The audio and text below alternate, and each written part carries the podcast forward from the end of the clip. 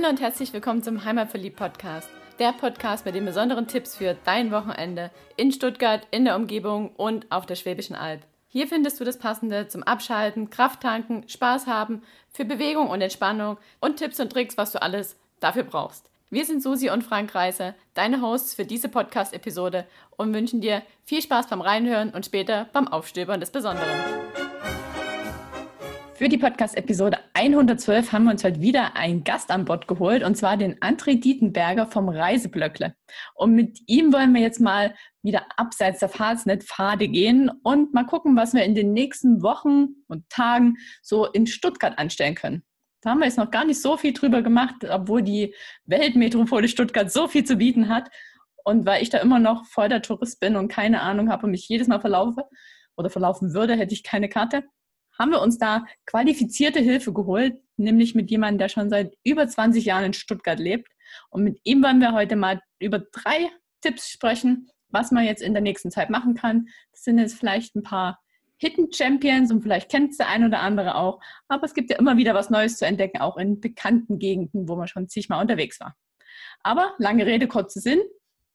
André, wer bist du? Was machst du, wenn du gerade nicht hier bei uns im Podcast bist oder in Stuttgart durch die Gegend stromerst und Dinge aufstöberst?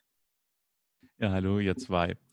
Ja, ich bin ähm, neben dem, dass ich Reiseblogger bin, mache ich meine täglichen Bröte, sage ich mal, backe ich eigentlich ganz normal als IT-Berater ähm, im öffentlichen Dienst. Und Reiseblogger heißt, du machst das so als Hobby oder schon professionell?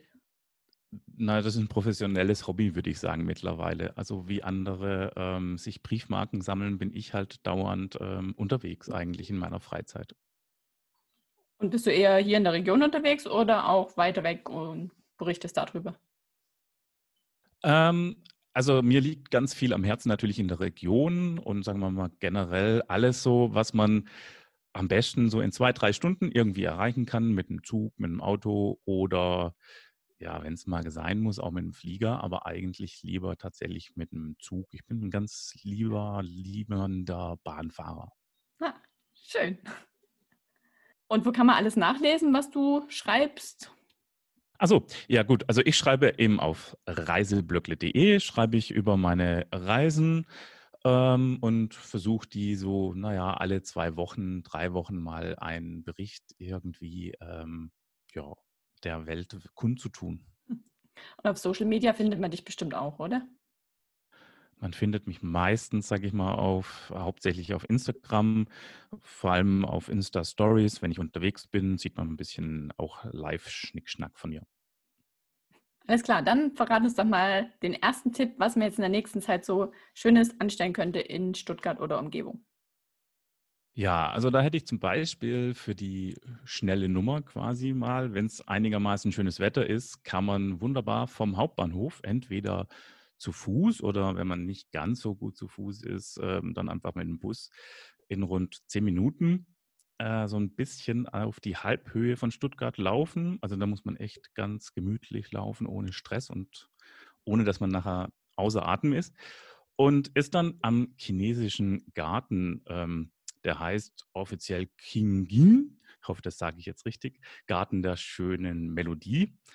Und der hat die Besonderheit, dass der früher äh, 1996, glaube ich, zur internationalen Gartenausstellung nach Stuttgart kam.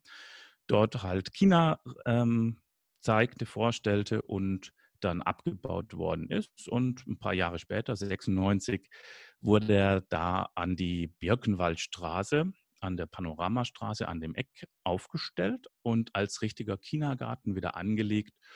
Und wenn man da heute hingeht, gerade bei einem schönen Wetter oder schönen Wetter und Sonnenuntergang, ist sehr schön, kann man dort oben nicht nur nette Picknicks machen, sondern man kann einen super schönen Blick haben auf den Talkessel.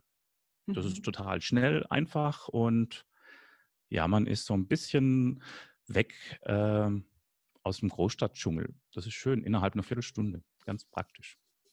Wie kann man sich das vorstellen? Du hast gesagt, der Garten wurde abgebaut, also für ein bisschen Gartenblumen, aber da ist bestimmt dann wie Pavillons, oder? Was, was, was ist da? Was findet man davor? Genau, also man sieht, ähm, das ist so ein in klein so ein typischer chinesischer Garten. Das heißt, es gibt ähm, viel Wasser. Es gibt äh, eine, tja, wie auch immer die jetzt heißen mag, so ein, so ein Raum quasi, so eine typische Hütte, chinesische Hütte. Ähm, einige so Steine, Gebetsmühlen und natürlich so ein chinesisches Tor und ja, und natürlich die Koi-Karpfen, die unterwegs sind. Hm.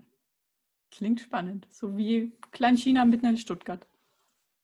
Und das hat man komplett umgezogen damals, wo das ist nicht mehr am ursprünglichen Standort sozusagen.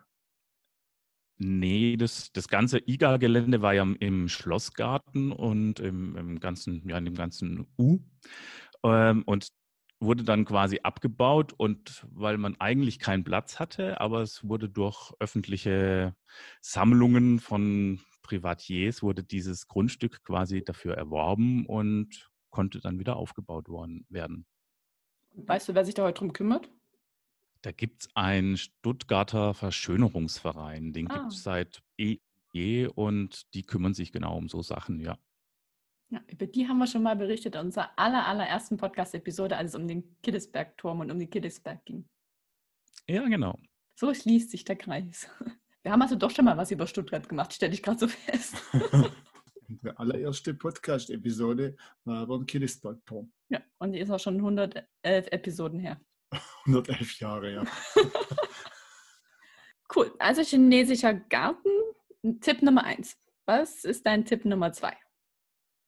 Ja, der zweite Tipp, da würde ich sagen, dass ich würde das mal unter ÖPNV-Raritäten laufen lassen. Und zwar kann man da auch wunderbar ähm, auch wieder vom Hauptbahnhof starten. Da man dann vielleicht doch ein bisschen faul ist, würde ich sagen, mit der Stadtbahnlinie kann man da mit der U14 zum Südheimer Platz rausfahren. Und dort geht es dann nämlich mit der Standseilbahn ähm, nach oben. Die ist echt toll, weil die ist 1929 äh, gebaut worden fährt zum Waldfriedhof. Das ist jetzt nicht so spektakulär wahrscheinlich, aber die Fahrt ist schön. Ähm, die zwei Wägen, die es gibt, die sind nahezu original, also so richtig in Holzkastenform und so. Ähm, steht unter Denkmalschutz. Und ja, die Fahrt ist einfach spektakulär. Und das Schöne ist, das kann man fahren mit einem ganz normalen ÖPNV-Ticket. Also wenn man sich eine Tageskarte kauft, ist das quasi schon mal drin. Was ist denn eine Standseilbahn? Was ist da das Spektakuläre oder das? Also Standseilbahn ähm, trifft man eigentlich eher im Gebirge an, würde ich mal sagen. Das sind auch ähm, zwei gegenläufige Wägen quasi, eine vom Tal, eine vom Berg, die über Seile und Schienen tatsächlich angezogen werden. Also quasi so Gegend. Man trifft sich dann in der Mitte ungefähr ähm, und während die eine eben runterfährt, fährt die andere hoch. Und das am Seil. Und das ist eine Standseilbahn. Die andere Seilbahn, die schwebt ja. Jetzt, okay, alles klar, verstanden. Jetzt, wir sind auch schon mal mit einer gefahren. Das war aber irgendwo im Erzgebirge. In Schwarzenberg. Ja. Jetzt. ist gar noch nicht so lang her. Und durch das, dass die gegenläufig ja. sind, braucht es natürlich auch ziemlich wenig Energie. Das muss ja nur sozusagen die die Reibung überwinden, beziehungsweise ein eventueller kleiner Gewichtsunterschied, wenn im einen Waggon mehr oder weniger Leute sind. Genau, also die haben das vor ein paar Jahren ähm, renoviert und in der Bergstation sieht man sogar durch so eine Glasöffnung in diese in dieses Schwungrad ähm, oder mhm. dieses ja dieses Antriebsrad und das ist schon beeindruckend, wenn man das mal anguckt, während so eine Bahn fährt zum Beispiel. Das Ding hieß übrigens, oder heißt heute eigentlich auch noch, so unter Urstuttgartern Witwen-Express. Ja, eben, es geht zum Waldfriedhof hoch. Oh, wie fies. Und wenn man dann Lust hat, kann man einmal natürlich dort oben auf dem Waldfriedhof wunderbar flanieren. Ist im Sommer super schön, weil viel Schatten. Ähm, es gibt dort oben auch ähm, Gastro, wo man sich ein bisschen erholen kann. Und dann kann man in einer kleinen ja, 20-Minuten-Runde, würde ich sagen, zur Zahnradbahn wandern. Nämlich die Zahnradbahn ist ebenso eigentlich was ganz Tolles und auch innerhalb von einem ganz normalen Tagesticket zu befahren. Und ja, die Zahnradbahn ist halt auch sehr cool, weil man quasi von der Filder-Hochebene, also von Degerloch, wieder runterfahren kann. Und da hat eigentlich ja teilweise total schöne Panoramablicke über Stuttgart genießen kann und manchmal auch fast durch irgendwelche Privatgärten fährt. Ist echt super zu empfehlen. Und ja, dann kann man wieder ganz bequem auch mit der Stadtbahn entweder in die City fahren oder vom Hauptbahnhof wieder schnell aus Stuttgart entfleuchen. Wie lang sind ungefähr die Fahrten mit der Standseilbahn und der Zacke?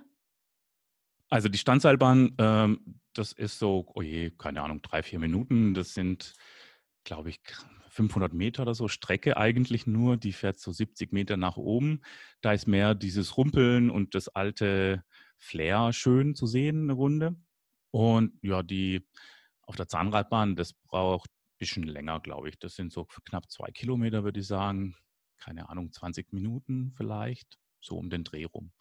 Genau. Da ist es halt echt immer lustig, weil ja, die wird immer noch benutzt ah, von Touris und ganz vielen natürlich von Leuten, die einfach wirklich schnell von unten nach oben kommen wollen, weil das ist neben den Steffele eigentlich der schnellste Weg, weil mit dem Auto fährst du ewig lang so in Serpentinen nach oben.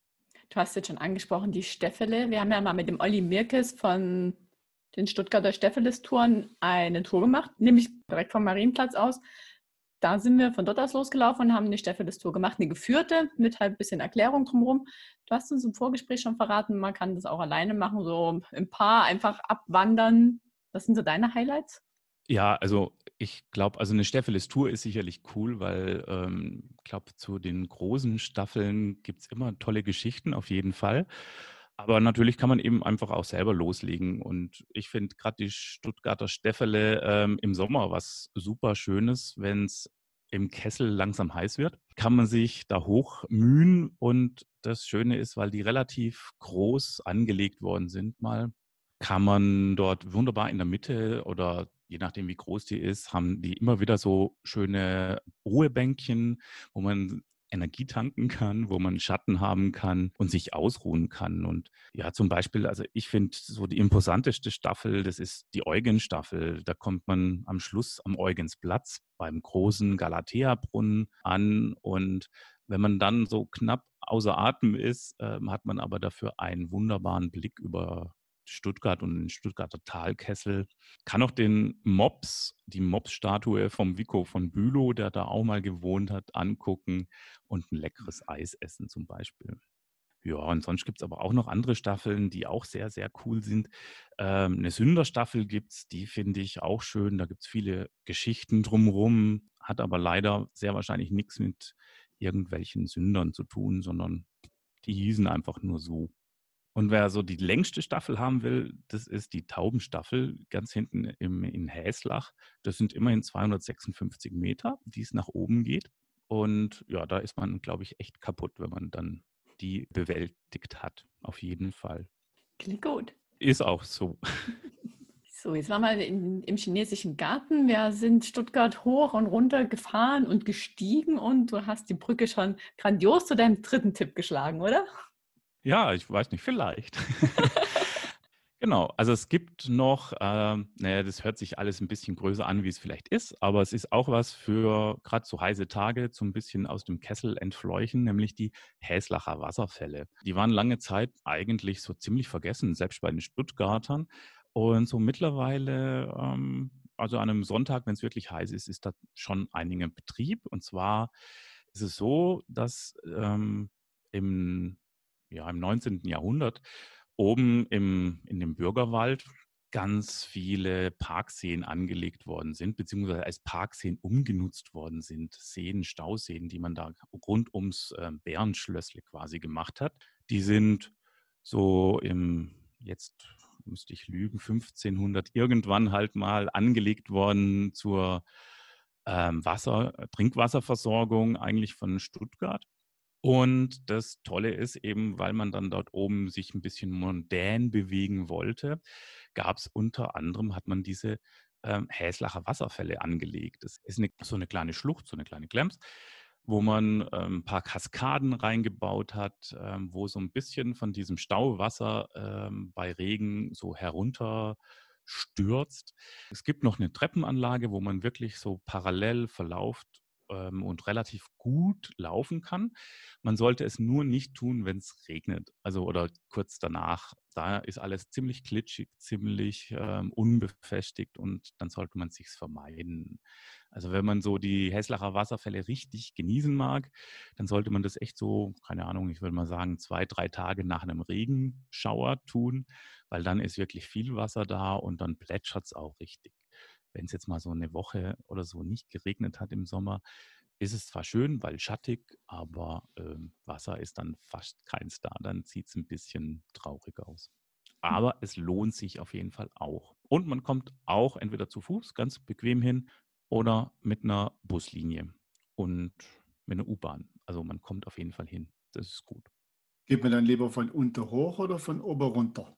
Hm, also das ist tatsächlich totale Geschmackssache, würde ich sagen. Also ich gehe lieber von unten nach oben. Also du kannst zum Beispiel, also von unten nach oben würde ich mit der, es gibt einen Bus, der die Buslinie 92, die fährt zu diesem Rudolf-Sophien-Stift. Das ist quasi an dem Tunnelportal oder über dem Tunnelportal von der Bundesstraße da. Und von dort kann man da wunderbar einsteigen quasi. Da ist man in, zu Fuß dann in fünf, vielleicht in zehn Minuten, wenn man gemütlich läuft. Und durch dieses kleine hm, Tal, Wasserfalltal, ja, braucht man so, hm, wenn man schnell ist, eine Viertelstunde. Man kann da aber auch schön gemütlich eine Stunde verweilen, würde ich sagen. Also ein schöner kleiner Ausflug mal an einem Nachmittag oder Vormittag oder so. Genau, also man kann da wirklich so mal einfach, wenn man es an einem Sonntag, wenn es zu heiß ist im Sommer, einfach mal kurz entfleuchen dieser Hitze im Kahlkessel. Da denkt man nur, Stuttgart ist eine Großstadt, aber die drei Tipps, die du uns jetzt gegeben hast, die klingen so richtig schön nach Natur und mit kurzen Wegen verbunden.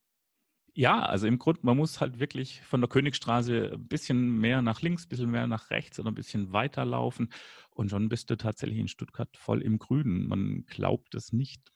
Ja, schön. Dann vielen Dank für deine drei Tipps und du weißt es ja auch schon, wir haben für jeden Interviewgast zum Abschluss der Podcast-Episode immer noch drei Fragen. Und bei dir kommen jetzt quasi zu den drei Tipps, die wir dir schon entlockt haben, nochmal ein vierter Tipp dazu, weil unsere erste Frage ist, was ist dein Geheimtipp in der Region? War in der Region mein Geheimtipp naja, in Stuttgart, also ich würde sagen, Stuttgart entdecken abseits der Königstraße, das ist allein schon ein Geheimtipp, weil tatsächlich die meisten außerhalb, die kennen die Königstraße, rennen die hoch und runter, aber dass man drumherum so schön Natur haben kann, ja, ahnen die wenigsten. Das stimmt wohl. Die zweite Frage ist, was vermisst du, wenn du mal nicht hier bist? Also von Stuttgart, fies wäre jetzt, wenn ich sagen würde, der Feinstaub, ähm, der fehlt mir nicht so richtig. Ja, also ich glaube, ich würde sagen, der Fernsehturm, der fehlt. Also das ist schon so ein markanten Punkt, den ich ganz gerne so in meinen Augen habe. Wenn man durch Stuttgart läuft, sieht man den eigentlich fast immer. Also kannst du jetzt nur in so Städte wie Berlin oder so reisen, weil da sieht man ja auch im Fernsehturm ganz gut. Naja, die sind ja alle nicht so schön wie unsere. Das stimmt. Gleiche. Ja, und die dritte Frage, die stelle ich immer so aus eigenem Interesse, weil ich ja nach wie vor eine Reingeschmeckte bin hier und immer noch meinen Wortschatz erweitern möchte. Darum ist die dritte Frage, was ist dein schwäbisches Lieblingswort oder ein schwäbisches Wort, was du mir beibringen kannst? Als einer der schon späteren Interviewgäste mag das jetzt vielleicht eine Herausforderung sein, aber vielleicht hast du auch sofort eins, was ich noch nicht kenne, auf Lager. Oh, das ist echt schwer, aber hm, ich würde sagen, Muckesäckele ist halt was total Schönes. Das hat man mir schon sehr häufig beigebracht, aber es ist tatsächlich ein schönes Wort. Ja, genau. Also ich mag es halt. Also das ist so, oder Appes, das ist natürlich auch schön. Das ist neu. Das sind einfach so Appes. Mhm. Das, naja, das ist einfach nur etwas, aber das ist einfach schönes, kleines ähm, schwäbisches Wort, Appes. Mhm. Ich glaube, das ist auch eher so Richtung Stuttgart zu Hause. Weil so auf der Alp höre ich das nicht wirklich. Das kann durchaus schon sein, ja. Eppes Stuttgarter Slang. also es gab früher eine Fernsehsendung im SWR, die hieß Eppes.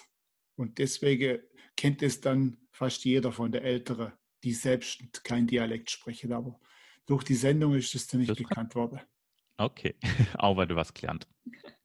Gut, dann sagen wir vielen Dank, dass du uns drei Tipps mitgegeben hast. Und wir werden uns jetzt mal irgendwann auch wieder nach Stuttgart aufmachen und noch mehr entdecken von den vielen schönen Naturdingen, die du uns da jetzt verraten hast. Und irgendwann bin ich vielleicht auch in Stuttgart kein Tourist mehr und kenne mich aus. Auf jeden Fall und gib dann Bescheid. Das machen wir. Sehr schön. Ich habe mich auf jeden Fall über den Tipp gefreut, über den chinesischen Garten. Da gehen wir auf jeden Fall mal demnächst mal hin. Da bin ich gespannt auf eure Eindrücke. Also dann, André, vielen Dank, dass du uns die Tipps gegeben hast und viel Spaß bei all deinen Reisen, die du jetzt noch machst. Und berichte schön drüber, wir werden mitlesen. Dankeschön. Ich wünsche euch auch noch viel Spaß. Danke, ciao. Mach's gut. Ciao, ciao.